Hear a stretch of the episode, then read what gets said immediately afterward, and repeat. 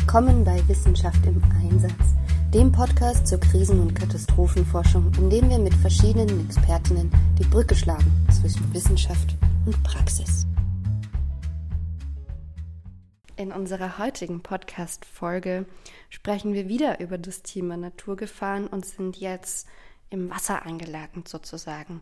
Wir sprechen heute über das Thema Hochwasser und über ein ganz besonderes Hochwasserereignis, nämlich das Jahrhunderthochwasser 2002, das heute quasi 20-jähriges Jubiläum hat, was sich seitdem in der Wissenschaft getan hat, wie die Katastrophe aufgearbeitet wurde. Das alles besprechen wir heute mit dem Herrn Professor Habersack. Herzlich willkommen. Danke für die Einladung. Zuallererst würde ich Sie einmal bitten, sich vorzustellen. Was macht Sie zu einem Experten für Hochwasser? Ja, mein Name ist Helmut Habersack. Ich komme ursprünglich aus der Steiermark, aus einem kleinen Ort, aus einer landwirtschaftlichen Familie sozusagen. Und dort ist auch neben diesem Bauernhof ein kleiner Bach geflossen, der immer wieder Hochwasser verursacht hat, aber gleichzeitig auch für die Ökologie wichtig war. Da waren Fische drinnen, Eisvögel, Weiden, sogar Krebse. Und da gab es dann eine Regulierungsmaßnahme, wo dann nachher keine Fische mehr drinnen waren, also eine sehr harte Regulierung.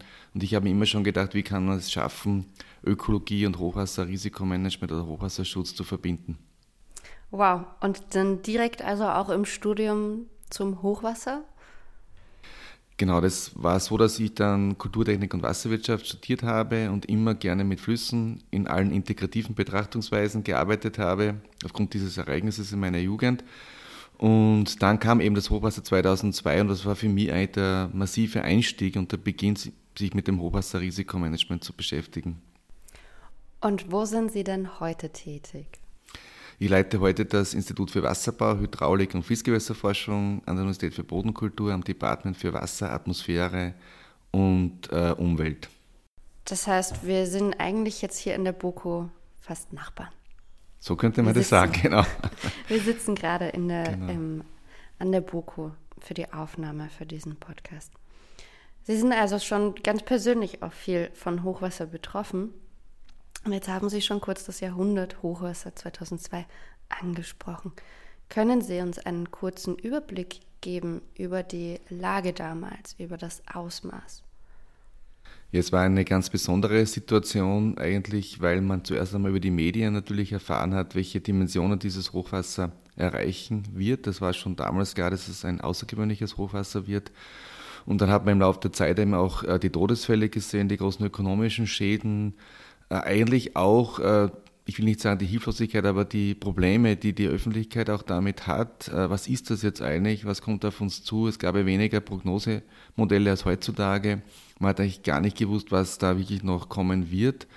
Und es waren dann Medienanfragen, teilweise auch an mich gerichtet. Und am Ende des Tages sind dermaßen viele Schäden auch gewesen und auch diese Todesopfer zu beklagen gewesen, dass äh, ich mir irgendwann, zwar beim Laufen interessanterweise in der Steiermark im Wald sozusagen gedacht habe, jetzt müssen wir eigentlich als Boko schon irgendwie auch etwas tun. Man kann da nicht zuschauen und sagen, man forscht in seinem kleinen Sektor und ist eh zufrieden, sondern wir sollten auch gerade als Boko einen Beitrag zur gesellschaftlichen Problemlösung leisten.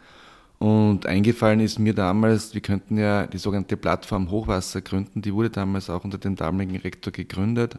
Und wir haben dann den Ministerien, den verschiedenen angeboten, auch den Ländern, dass wir gratis, ohne ein Projekt jetzt draus zu machen, einfach als BOKU eine Hochwasserdokumentation machen. Das war damals die erste Hochwasserdokumentation in Österreich, flächendeckend über ein derartiges Ereignis.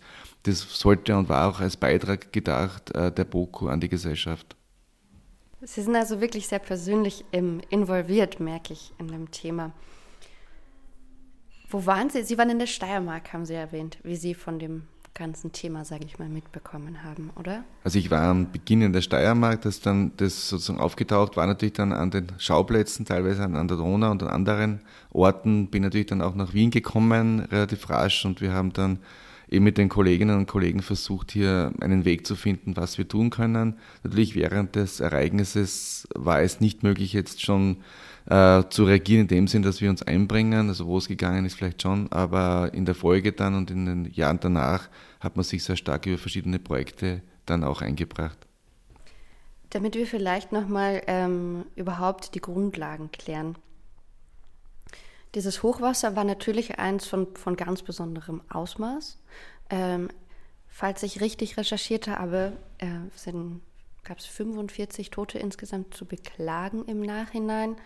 Und vor allem war ja, waren viele Länder auch betroffen äh, und eben ein sehr eindeutiges Hochwasser. Für den Laien, der sich jetzt nicht wissenschaftlich mit den Hochwassern auseinandersetzt, ab wann spricht man denn von einem Hochwasser? Bei so einer großen, bei so einem großen Ereignis ist natürlich klar, dass Hochwasser ist. Ähm, aber vielleicht einmal ganz kurz, wie, ähm, ab, ab wann spricht man von Hochwasser und wie wird das ausgelöst? Also wie, wie, wie ist der Zusammenhang zwischen Regen und dann der entstehenden Flutkatastrophe? Also grundsätzlich unterscheiden wir zwischen Hochwasser, Mittelwasser und Niederwasser. Das sind statistische Werte. Ganz landläufig spricht man vom Hochwasser dann, wenn Ausuferungen stattfinden, wenn ein Bach, ein Fluss über die Ufer tritt. Das ist aber ein ganz natürlicher Prozess, der muss und soll eigentlich stattfinden im Sinne eines natürlichen Flussgebietes. Man spricht von einer Ausuferung alle ein bis zwei Jahre. Dann wäre schon ein Hochwasser im Prinzip das, das wovon man sprechen könnte. Leider ist es so, dass oft dann schon die Katastrophe ausgerufen wird, obwohl es ein natürliches Ereignis ist. Es wird durch den Niederschlag ausgelöst. Und wenn entsprechend lange oder intensiver Niederschlag ist, dann kommt es zu den Ausuferungen, die dann dieses Hochwasser auslösen. Aber in Wirklichkeit ist es eigentlich so, dass äh, Hochwasser eben dazugehören sozusagen und äh, ein Hochwasserrisiko ja nur dann entsteht, weil der Mensch sich dieser Gefahr aussetzt. Also es ist ein Hochwasserrisiko dann, wenn ein potenzieller Schaden auftreten kann, sonst wäre es nicht der Fall. Und damit man es sich da irgendwie eine Konvention gibt, hat man mal beschlossen, dass man ein sogenanntes HQ 100 definiert. Das wäre jetzt ein Abfluss, ein Durchfluss in Kubikmeter pro Sekunde, der einmal alle 100 Jahre auftritt oder überschritten wird. Genauso könnte man sagen, ein HQ 30 wäre ein Hochwasser, alles, das alles alle 30 Jahre erreicht oder überschritten wird, könnte HQ 10, HQ 5, HQ 1, was immer genauso definieren. Das heißt, äh, wir haben einfach ausreichend Niederschlag, der hier zum Abfluss kommt. Und dann natürlich kann sich vieles verändern, auch im Laufe der Zeit, wo der Mensch dann wieder eingreift, äh, von Landnutzungsänderung über den Klimawandel natürlich, über Verlust der Überflutungsflächen, über die Exposition des Menschen in diesen Überflutungsbereichen. Da hat sich natürlich vieles im Sinne des Hochwasserrisikos auch verändert. Aber es ist ein natürlicher Prozess, der durch starke Niederschläge ausgelöst wird. Das heißt, Hochwasser kommt regelmäßig vor und ist per se nicht schlimm. Zur Katastrophe wird es erst, wenn ähm, Schäden entstehen, natürlich in erster Linie beim Menschen oder bei der menschlichen Nutzung sozusagen der Fläche. Erinnern Sie sich zufällig noch, wie war denn der Höchststand des Wassers beim, beim Hochwasser 2002? War es das Ausschlaggebende, dass es so ein besonders hohes Hochwasser war? War es ausschlaggebend, dass so eine, eine große Fläche betroffen war? Ja, man muss da immer wieder unterscheiden, die Hochwasserereignisse selber. 2002 war ein, auch ein Donauhochwasser unter anderem und das hat dann Oberösterreich, insbesondere Niederösterreich, sehr stark betroffen und getroffen, wo der Durchfluss auf ein HQ 100 angestiegen ist.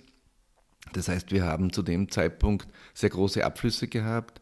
Die Welle ist auch relativ steil verhältnismäßig verlaufen. Wenn man jetzt 1954 vergleicht, so ist die Hochwasserwelle damals um 24 Stunden schneller in Wien gewesen als es damals der Fall war. Und zwischenzeitlich ist einiges passiert. Äh, es sind hier Nutzungen geändert worden, wir haben teilweise Überflutungsflächen verloren, aber es ist immer auch eine Frage der, der Art, wie das Wasser sozusagen, von wo es kommt letzten Endes und wie schnell es dann abfließen kann. Wir hatten aber, muss man auch dazu sagen, eine zweigipfelige Welle. Das war das Besondere daran, dass eigentlich in der ersten Welle im August 2002 nicht die Donau direkt betroffen war, sondern die kleineren Gewässer. Das hängt mit dieser 5b-Wetterzone zusammen, mit diesem Zyklon, der hier Wasser aus der Adria transportiert hat und ist dann eigentlich über Tschechien hereingekommen, zum Beispiel an den Kamp. Und der Kamp hatte ja ein Jahrtausend Hochwasser, wenn man so will. Da gab es ja zuerst dort die großen Probleme, auch in Oberösterreich in gewissen kleineren Zubringern der Donau, wo man dann eben auch warnen musste, zum Beispiel Dämme der Donau zu sprengen, was damals ziemlich Druck entstanden ist, weil man wusste, es kommt die Donau in zweiter Linie. Und die ist dann für Nachbargemeinden entlang der Donau noch viel problematischer und dramatischer als die erste Welle. Das heißt, es gab eine erste Welle am Kamp und an Zubringen in Oberösterreich und dann kam die große zweite Welle an der Donau nach. Also eine, ein sehr spezielles Ereignis, das aber insgesamt von den Prozessen her natürlich äh, dann viele Konsequenzen nach sich gezogen hat. Die Katastrophe hatte ja sehr große Ausmaße. Wir haben jetzt auch schon einmal darüber gesprochen, in was das in Ihnen persönlich ausgelöst hat oder welcher Tatendrang da entstanden ist. Wie haben Sie denn dann den Verlauf der Katastrophe bzw. die Nachbearbeitung erlebt? Wie wurde die Katastrophe dokumentiert ähm, und was hat die Forschung nach der Katastrophe konkret gemacht? Also der Anfang war natürlich während des Ereignisses. Man bekommt Medienanfragen und kann für gewisse Dinge keine Antworten finden und hat sich dann gefragt, ja, was ist der erste Schritt, um überhaupt weiterzukommen. Man kann jetzt sagen, ich mache gleich ein Forschungsprojekt daraus. Wir haben ja als BOKU gesagt, wir gründen diese Plattform Hochwasser und es war interdisziplinär bereits aufgestellt, also vom Wasserbau, alpine Naturgefahren bis zur Ökonomie und Sozioökonomie hat man das schon einmal breiter aufgestellt und hat dann diese nationale Dokumentation durchgeführt. Das Interessante war, dass wir natürlich einerseits Daten zusammengetragen haben und einmal gesehen haben, was war das Problem, auch ökonomisch. Wir hatten ja über drei Milliarden Euro Schaden. In Österreich allein äh, neun Todesopfer, insgesamt weit mehr, wenn man die äh, internationale Sicht dazu nimmt. Und haben natürlich gesehen, dass es ein sehr breites Feld ist, wo Mängel Probleme eigentlich auftritt, wo ein Handlungsbedarf ist. Das war die Hydrologie, rein die Niederschlagabflussprognosen, die teilweise noch gefehlt haben, an mittleren Flüssen beispielsweise oder noch verbessert werden mussten, ging über die Geomorphologie, wo man gar nicht so viel jetzt und Sediment und Morphologie nicht nachgedacht hat, also die Veränderung der Flüsse an und für sich bis zu Wirtschaftlichkeitsbetrachtungen, vor allem die rechtliche Seite wurde auch äh, dazugenommen, wenn man daran denkt, dass die Raumordnung äh, ein großes Thema ist in, in, diesem, in dieser Fragestellung. Das heißt, wir haben dann über die Dokumentation erst gesehen, wo es krankt oder wo die Probleme sind. Und die Dokumentation, das hat, ähm, hat stattgefunden über die Plattform Hochwasser? Genau, es war eine, eine Aktion der BOKU im Wesentlichen, der verschiedenen Kolleginnen und Kollegen.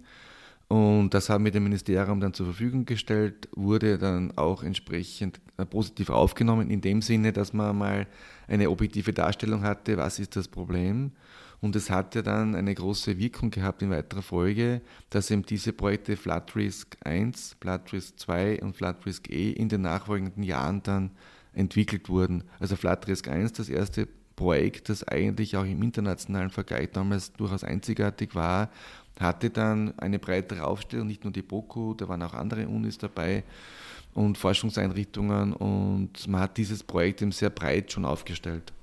Können Sie diese Projekte ein bisschen beschreiben? Worum ging es in den Projekten? Also in Flatrisk 1, in diesem Projekt ging es eben darum, äh, Schlussfolgerungen zu ziehen aus der Dokumentation in den verschiedenen Bereichen. Das heißt, man wollte einmal diese Daten, die dort zusammengetragen wurden in der Dokumentation, analysieren noch einmal im Detail. Man wollte dann eben den Handlungsbedarf definieren, das wurde gemacht, was ist zu tun, und hat dann letzten Endes auch Vorschläge gemacht. Vorschläge in verschiedener Weise, Vorschläge, die gesetzlicher Natur waren. Das war damals bei Flatris 1 noch etwas unterentwickelt, wurde bei Flatris 2 noch verstärkt in weiterer Folge. Das heißt, man hat dann äh, einfach konkrete Vorschläge gemacht, was sollte geändert werden. Und äh, wenn man das Flatris 2, das war eine Folge vom Hochwasser 2005 dann, wo der Westen Österreichs betroffen war und die alpinen Regionen, wenn man das zusammennimmt, hat man dann hunderte unter Anführungszeichen Vorschläge gemacht die man dann im Flatris G, das dann noch später noch, nach 2013, den nächsten großen Hochwasser, der Donau auch wieder ein HQ 100, da kann man über die Statistik jetzt lange sprechen, dann hat man gesehen, dass man natürlich äh, mit diesen Vorschlägen äh, doch einiges erreicht hat und Verbesserungen erzielt hat, aber man ist quasi auch nie fertig. Man hat auch gesehen, wo noch offene Fragestellungen sind und die sind natürlich auch heute noch äh, am Tisch. Aber man hat doch äh, wesentliche Punkte erreichen können. Wenn ich ein Beispiel noch dazu sagen darf, es war sicher auch die Konsequenz dann nach 2005, gemeinsam mit 2002, dass man gerade unter dem österreichischen EU-Ratsvorsitz dann die Hochwasserrichtlinie sehr stark gepusht hat, 2006, 2007 in Kraft getreten ist. Die hat ja doch als Meilenstein in der europäischen Hochwasserpolitik dann eigentlich da einiges verändert und äh, war jetzt nicht unbedingt nur eine Folge der österreichischen Aktivitäten, aber ich würde sagen, man hat auch gesehen, dass man hier was tun muss. Was beinhaltet denn diese Richtlinie? Ja, der Unterschied der Hochwasserrichtlinie zu davor, und das ist auch eine Folge in Österreich gewesen, der Aktivitäten, sei es die Hochwasserdokumentation, sei es Flattristi-Projekte, auch dann die Hochwasserrichtlinie, dass man einen Paradigmenwechsel, kann man sagen, eingeleitet hat. Man hat davor lange keine großen Hochwässer gehabt, großflächig in diesem Ausmaß zumindest. und hat äh, dann gesehen, dass der reine Hochwasserschutz, der rein technische Hochwasserschutz, also Menschen mit dem man schützen beispielsweise, nicht ausreichend ist, vielleicht teilweise sogar eine Verlagerung nach Flussab bewirkt hat, eine Beschleunigung der Hochwasserwelle möglicherweise.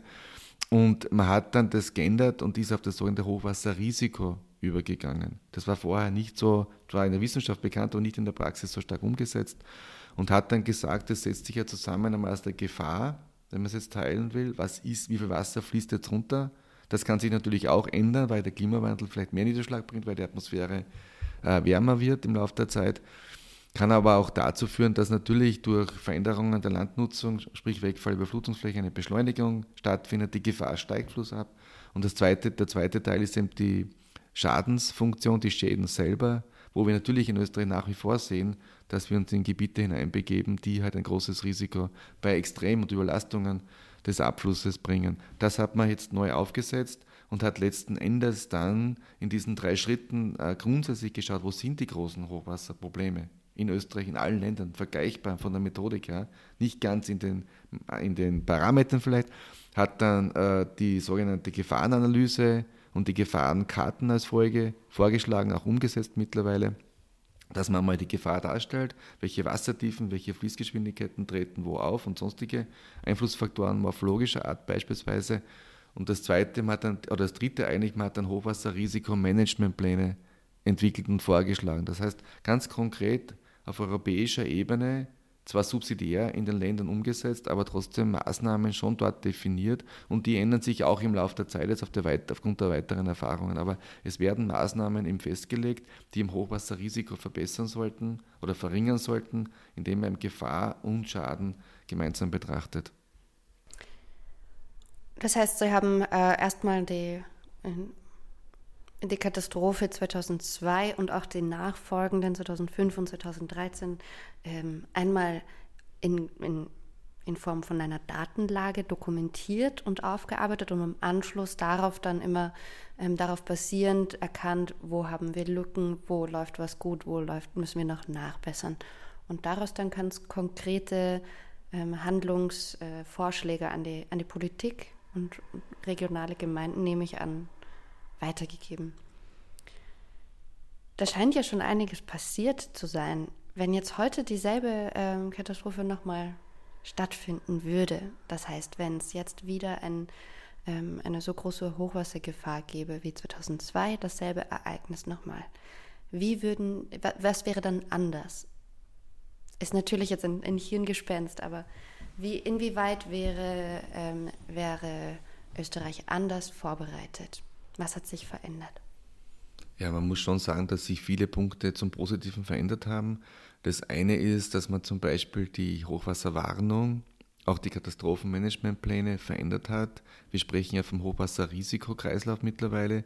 Das wurde auch umgesetzt. Das heißt, nicht nur der Planer des Hochwasserschutzdammes kümmert sich darum und dann im Hochwasserereignisfall ist der gar nicht oder die Person nicht dabei, sondern die Feuerwehr, die Rettungseinsatzkräfte, die Bezirkshauptmannschaften machen dann den Rest sind aber vielleicht nicht unbedingt die Expertinnen und Experten, sondern man hat von vornherein versucht, zumindest, und da ist aber auch noch Handlungsbedarf, hier äh, diese Kooperation zu stärken, dass man weiß, was man tut. Und äh, was sich verändert hat, ist beispielsweise an der Donau, dass man natürlich äh, sehr viele Hochwasserschutzmaßnahmen doch gebaut hat auch.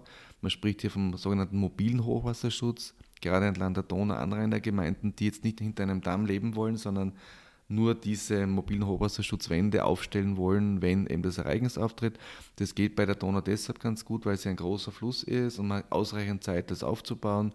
Man hat auch die Prognosemodelle hier äh, verbessert. Man kann im Internet beispielsweise vorausschauen, schon die Abflüsse sehen. Man kann sich besser darauf vorbereiten.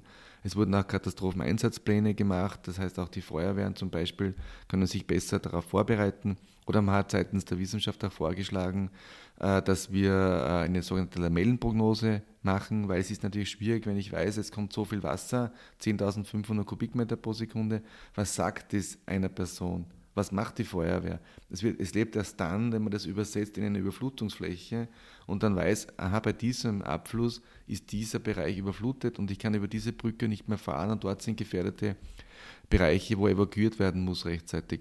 Und das bedeutet, dass wir Lamellen deshalb in, in Delta-Q-Schritten, also in Schritten von Durchflüssen, es können 50 Kubikmeter pro Sekunde, 100 oder mehr sein, je nach Flussgröße, werden immer Überflutungsflächen gerechnet und die werden analog oder heutzutage digital und sollten auch noch verstärkt dargestellt werden, eine Übersetzung liefern. Dann weiß diese Einsatzorganisation sofort, dieser Durchfluss kommt in zwei Tagen, ungefähr dann ist die Spitze dort, was ist wann äh, betroffen. Das wäre ein konkretes Beispiel.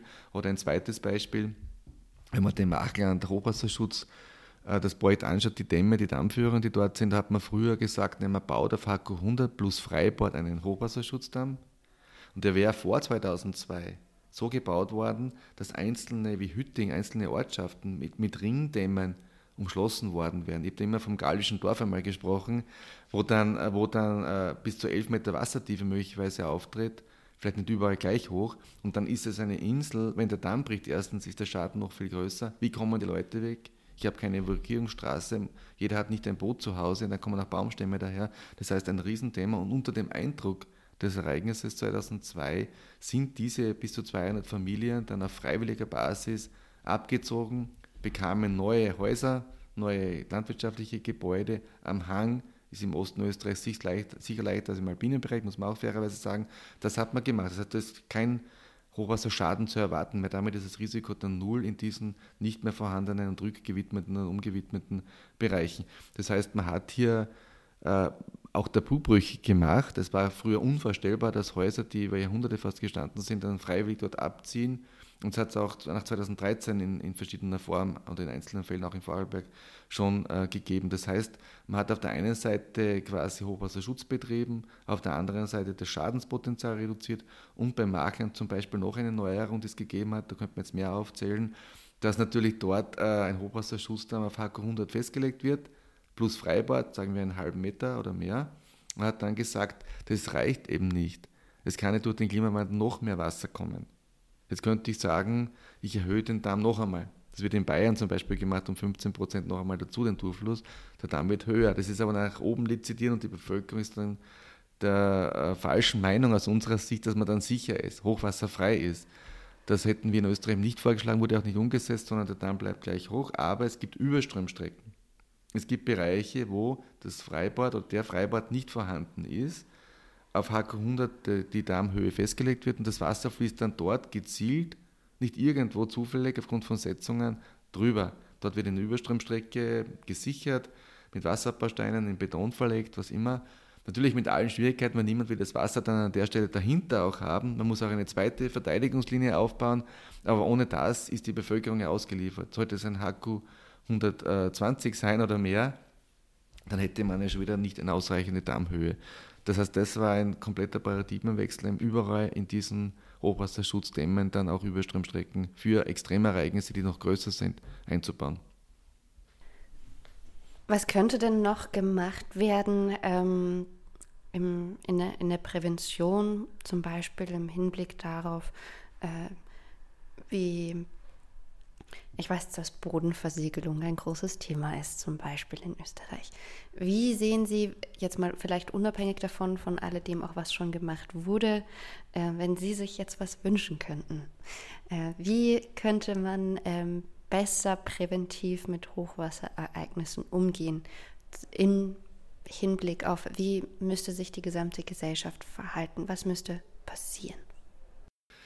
Sie sprechen ein sehr wichtiges Thema auch an nämlich den Verlust der Überflutungsflächen und gleichzeitig die Erhöhung des Schadenspotenzials für Extremereignisse, für katastrophale Ereignisse. Sie brauchen nur durch Überflutungsflächen sind einfach, ähm, sage ich mal, naturbelassene Flächen wie ähm, zum Beispiel die Donauinsel, wo, wo nichts gebaut wird, die dann im Falle eines Hochwassers überflutet werden können. Überflutungsflächen sind eigentlich die Zonen entlang der Flüsse, wo eine Ausuferung stattfindet. Mhm wo einmal im Hochwasser überhaupt auftritt. Das können landwirtschaftliche Flächen sein, das können Auwälder sein, wie östlich von Wien. Äh, nicht jetzt unbedingt die Strukturen im Flussbett selber, das natürlich auch dann überflutet wird, aber es geht um diese Vorländer links und rechts. Ja. Früher hat ja die Donau und viele andere Flüsse natürlich das ganze Tal fast ähm, überflutet. Das ist jetzt nicht realistisch und ist auch nicht ein Ziel irgendeiner Hochwasserrisikomanagement-Thematik, äh, aber der weitergehende Verlust schon weil wir, ein Beispiel, am Inn haben wir mal eine Studie auch gemacht in diesem Kontext, da ist zwischen 1950 und 2010 30 Prozent des Grünlands weggefallen, circa.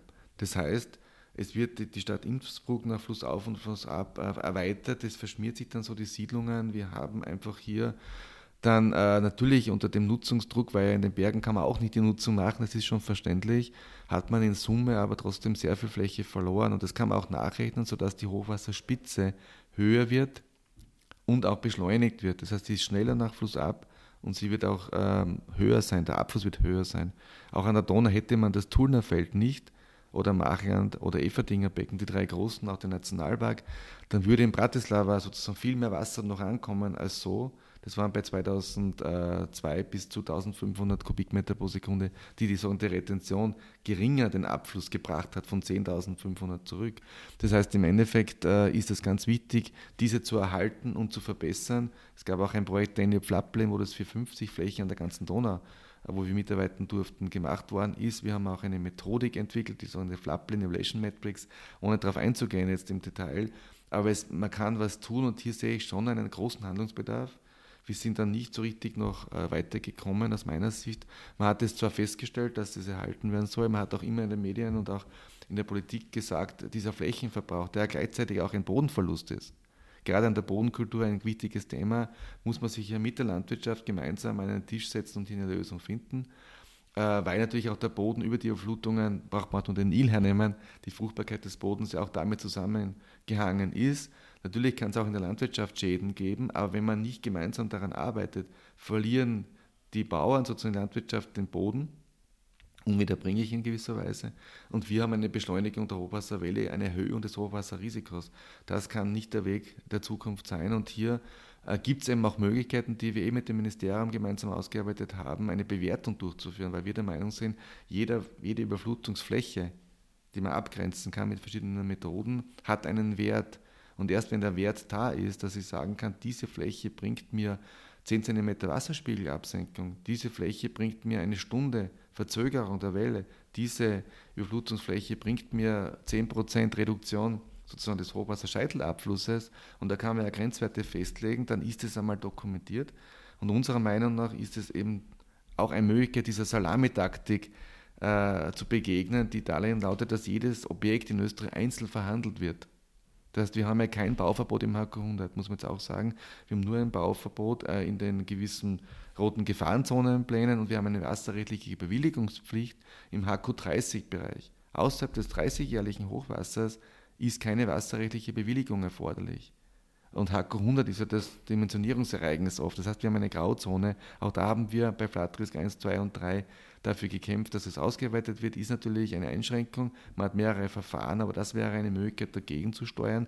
Das heißt, hier ist es dann so im Einzelnen, vor allem wenn Sie ein Haus bauen wollen, in Überflutungsflächen der großen Donau, so wird es die Donau kaum interessieren. Sie werden dort nichts bemerken numerisch.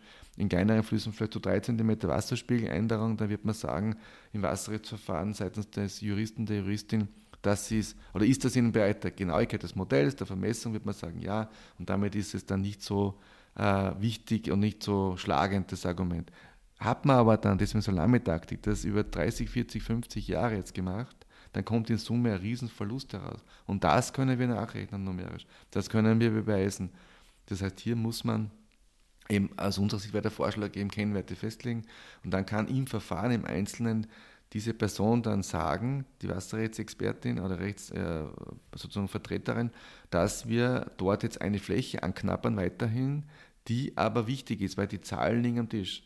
Und das ist auch nicht gleich als grundsatzwidrig. Das haben wir auch mit der, ehemalig mit der Justizministerin damals auch besprochen, dass das schon möglich ist, das zu ändern, wenn der Stand der Technik sich ändert, das Wissen sich ändern. Das ist zum Beispiel eine Möglichkeit hier, Boden zu schonen, vielleicht äh, Hochwasserrisiko zu mindern und auch das Landschaftsbild, das für den Tourismus in Österreich wichtig ist, zu verbessern. Weil sonst haben wir die Einkaufszentren, die sich weiterentwickeln außerhalb der Ortschaften, die Ortschaften, die entvölkert werden.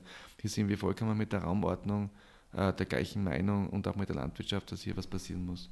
Also ein ganzheitlicher Ansatz, in dem nicht mehr jedes einzelne Objekt individuell betrachtet wird, sondern eben auch der Blick aufs Ganze sehr, sehr, sehr wichtig ist. Darüber hinaus ähm, haben wir jetzt schon mehrmals kurz den, äh, den Klimawandel angesprochen, der ja sicher auch eine äh, große Auswirkung hat auf Hochwasserrisiko, Hochwasserereignisse etc. Inwiefern merken wir das heute schon oder merken Sie in der Forschung das heute schon?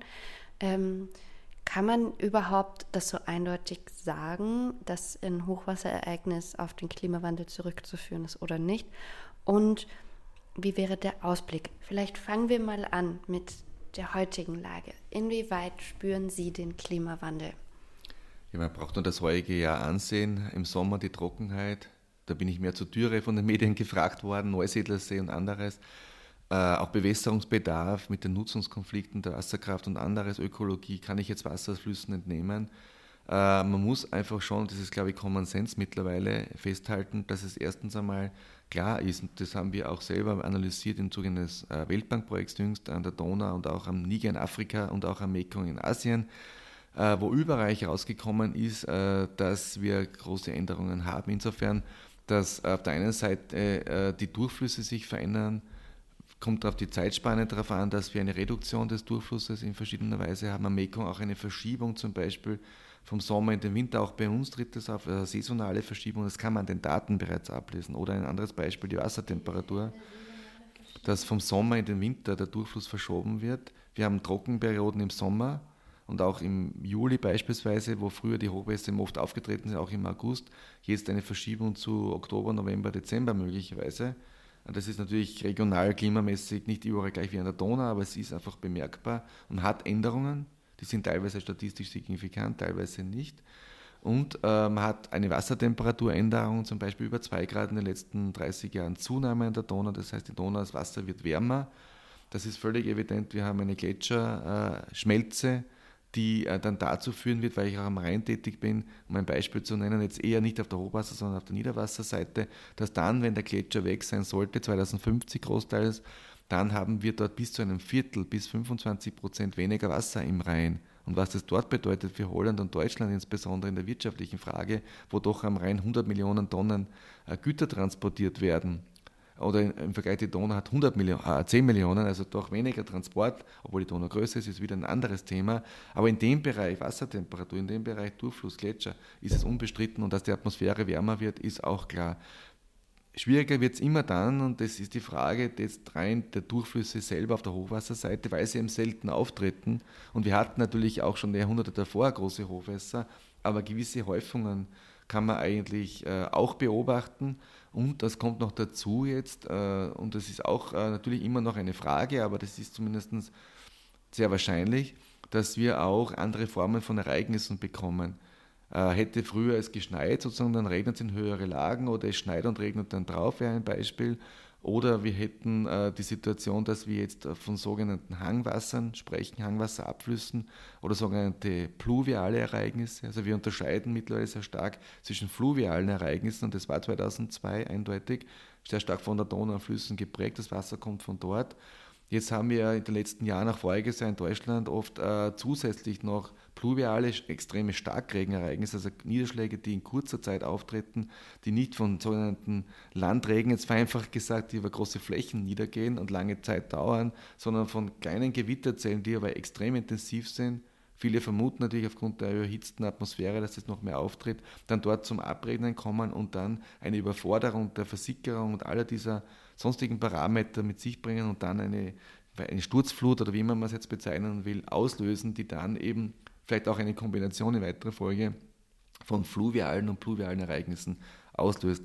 Und diese pluvialen Ereignisse sind der Gegenstand auch der Ministeriumsaktivitäten und vieler anderer, weil da gibt es jetzt nicht so die großen Förderprogramme noch, da gibt es den Objektschutz, die Eigenverantwortlichkeit, wo baue ich hin, was mache ich dort und auch die Frage der Versiegelung, die Frage der Bebauungspläne und der Form der Bebauung spielt da eine große Rolle. Und das ist jetzt auch ein empirischer Beweis, unter Anführungszeichen, dass sich hier was verändert. Es ist aber natürlich jetzt nicht so leicht, einfach zu sagen, dass die Hochwasserereignisse sich statistisch jetzt überall schon in dem Faktor verändern. Aber es ist sehr plausibel, würde ich sagen, dass das Hochwasserrisiko sich verändern wird, sprich verstärken wird. Inwieweit verändert sich denn dann Ihre Arbeit oder Ihre Forschungsarbeit? Gibt es jetzt neue Themen, wo der Fokus viel stärker ähm, drauf geht? Wie, wie gehen Sie mit dem Thema Klimawandel um? Es ist also wirklich äh, notwendig, noch einmal eine Veränderung zu machen oder noch einmal substanziell nachzudenken auch vielleicht Richtung Flattrisk-Weiterentwicklung zu denken, weil natürlich jetzt auf der einen Seite die Bodenversiegelung, die Landnutzungsveränderung, der Verbrauch, damit auch das Hochwasserrisiko weiter gestiegen ist. Trotz dieser sozusagen Flatrisk-Projekte muss man, muss man ganz klar sagen, wir sind noch nicht dort. Und auf der anderen Seite sehen wir im Sommer eben die Dürre. Also man muss erstens einmal aus meiner Sicht nicht nur Hochwasser für sich isoliert betrachten, sondern zum Beispiel Niederwasser genauso mit bedenken. Man will ja das Wasser zurückhalten. Die alte Strategie nach dem Zweiten Weltkrieg, Wasser weg, sozusagen Regulierung der Dämme an den Flüssen, hat ja zu einer Verschärfung der Probleme der äh, Fluss abgeführt, aber auch für Niederwasser den Hochwasser, den Wasserrückhalt generell verringert. Das heißt, das Wasser ist einfach weg. Man will das Wasser jetzt in der Fläche halten da gibt es verschiedene Ideen und Überlegungen, eben zum Beispiel Rückbau von Überflutungsflächen, von Auen wiederum. Und das könnte sich ganz gut treffen, beispielsweise mit ökologischen Anforderungen, weil wir haben ja mehrere Krisen gleichzeitig. Wir haben jetzt irgendwie die Klimawandelkrise, Landnutzungsänderung, aber die Biodiversitätskrise genauso. Das heißt, auch da muss man reagieren, wenn man die Fische in Zukunft noch in der ausreichenden Artenanzahl an Biomasse haben will. Und da ist ja auch eine dramatische Veränderung durchaus im Gange. Das wird sich gut treffen irgendwie. Das heißt, man muss das weiter sehen, das Feld. Und wir gehen jetzt, wenn wir den Fluss, wir gehen jetzt dazu über, den Fluss in das Zentrum zu stellen, weil wir sind meistens in so Silos unterwegs. Auch ich war immer in verschiedenen Silos im Laufe meiner Zeit, im Hochwassersilo zum Teil, vielleicht dann auch im Bereich des Wasserkraftsilos oder sonst irgendwie verschiedene, aber das hängt ja alles zusammen. Wir haben eine Donau, wir haben einen Fluss und dort findet alles gleichzeitig statt. Und das versuchen wir jetzt auch in der UNESCO umzusetzen, global, und wollen dort zum Beispiel 300 Flüsse bearbeiten, weil es auch irgendwie unverständlich ist, dass wir zwar die IPCC haben zum Klimawandel, das ist gut so, wissen, was sich verändert, aber es gibt keinen einzigen Bericht mit einer vergleichbaren Methodik, äh, der jetzt einmal darstellen würde, was passiert an allen Flüssen. Und es betrifft dann natürlich auch Hochwasser, betrifft aber auch Niederwasser und andere Fragen. Das sind wir dran. Also wir haben das Ziel jetzt in Paris auch bei der UNESCO verankert, im neunten Rahmenprogramm über den UNESCO-Chair, den ich da innehaben darf, als einer der Hüte sozusagen, versuchen wir das zu pushen, auch ein UNO-Zentrum vielleicht nach Wien zu bekommen. Alles Dinge, die noch ein Vorhaben sind und dann am Ende diese 300 Flüsse am Tisch zu haben, in der Hoffnung, dass dann die Politik auch global sieht, dass hier noch viel mehr, weil es ums Wasserthema geht, und es ist politisch noch viel heikler, muss man ganz klar sagen, äh, dass man hier Handlungsbedarf hat und die Hoffnung wäre, am Ende des Tages halt einen integrativ, doch wirklich im wahrsten Sinne des Wortes integrativen Ansatz zu verwenden und das Hochwasserthema zu integrieren, mit anderen zusammenzuführen. Auch bei der UNESCO ist es nämlich so, da gibt es die ISI, die Sediment-Initiative, auch ein Stichwort, äh, Morphologie, Sedimenterflüsse, äh, etwas, was unbekannt ist, aber sehr stark all diese Bereiche auch mitbestimmt. Äh, aber es gibt die IFI, die Floods Initiative, es gibt die IDI, die Drought Initiative. Es gibt also dort genauso abgebildete Sektoren. Und das wollen wir da horizontal drüber äh, integrativ das machen. Wir haben von den 300 jetzt einmal drei bearbeitet, das ist noch nicht so viel, aber immerhin im März fertig geworden, heuer Donau, eben Niger in Afrika und äh, Mekong. Wobei ich sagen muss, in Afrika ist es natürlich noch viel dramatischer, wenn Sie sich die Bevölkerungsexplosion, das haben wir natürlich auch gemacht, äh, dazu vergleichend anschauen und weniger Wasser zu haben und die Sahara dehnt sich nach Süden aus und vieles mehr, dann hat man natürlich auch andere Folgewirkungen politischer Art und das ist dann Wasser sicher ein Motor auch für, für viele Spannungen. Das heißt, wir haben schon einen Blick in die Zukunft in der Forschung und auch sehr viele Lösungsansätze und Ideen und sehr viel Tatendrang sehe ich bei Ihnen. Das finde ich sehr erfreulich und sehr positiv. Ähm, vielleicht zum Abschluss noch einmal mit auch Blick in die Zukunft. Es gibt viel Handlungsbedarf, aber es ist auch schon viel passiert. Was wäre denn Ihr Rat an junge Wissenschaftlerinnen oder junge Personen, die vielleicht jetzt im, im Studien Studium stehen und, und überlegen, wo geht's hin? Also es ist ganz wichtig, glaube ich, und das sage ich auch bei erstsemestrigen Treffen, dass man den Job hoffentlich findet, der einen wirklich ausfüllt. Ich will nicht von Berufung reden, aber schon etwas ist, wo man dafür brennen kann. Es ist sicher die falsche Antwort, wenn man fragt, warum studieren Sie das oder du das, warum machst du das? Weil ich gehört habe, dass man mit dem Studium eine gute Jobaussicht hat, da gibt es zu wenig Personen, weil man da was verdienen kann, alles wichtige Sachen, weil man irgendwie ein Ansehen haben kann, äh, weil man reisen kann, was immer man da jetzt erwähnen könnte, ähm, ist es trotzdem alles das für mich nicht die richtige Antwort, sondern die Antwort muss sein, weil mich das interessiert, weil ich hier etwas bewegen will, weil ich in dem Bereich einfach eine innere Motivation, eine intrinsische Motivation sozusagen habe, was zu verändern. Natürlich muss man aufpassen, dass das dann nicht äh, einen überfordert im Laufe der Zeit und man dann den Bogen überspannt. Aber dann ist man natürlich äh, im Job zufrieden im Normalfall. Man muss sich auch quasi das Thema suchen. Es ist ja nicht von vornherein klar, dass man genau das will. Das war jetzt bei mir vielleicht eine Prägung und Anführungszeichen mit 13 Jahren und ich habe einen Biologielehrer gehabt, der für mich sehr faszinierend war und äh, ich wollte halt in dieser Richtung was machen und da war es mir klar, dass auch während des Studiums, dass das eine Zielsetzung ist, die ich, die ich verfolgen möchte. Das kann aber viel später erst sein, aber wichtig ist, dass die zwei, drei Themen vielleicht zu finden, sich dort zu vertiefen während des Studiums, umso wichtiger heutzutage, vielleicht die Masterarbeit auszurichten, vielleicht auch schon nebenbei ein bisschen in den Feraljob sich dort zu orientieren, um herauszufinden, ist das was für mich? Heute natürlich als im Vergleich zu meiner Zeit noch äh, der Auslandsaufenthalt, den man da dazu nehmen kann.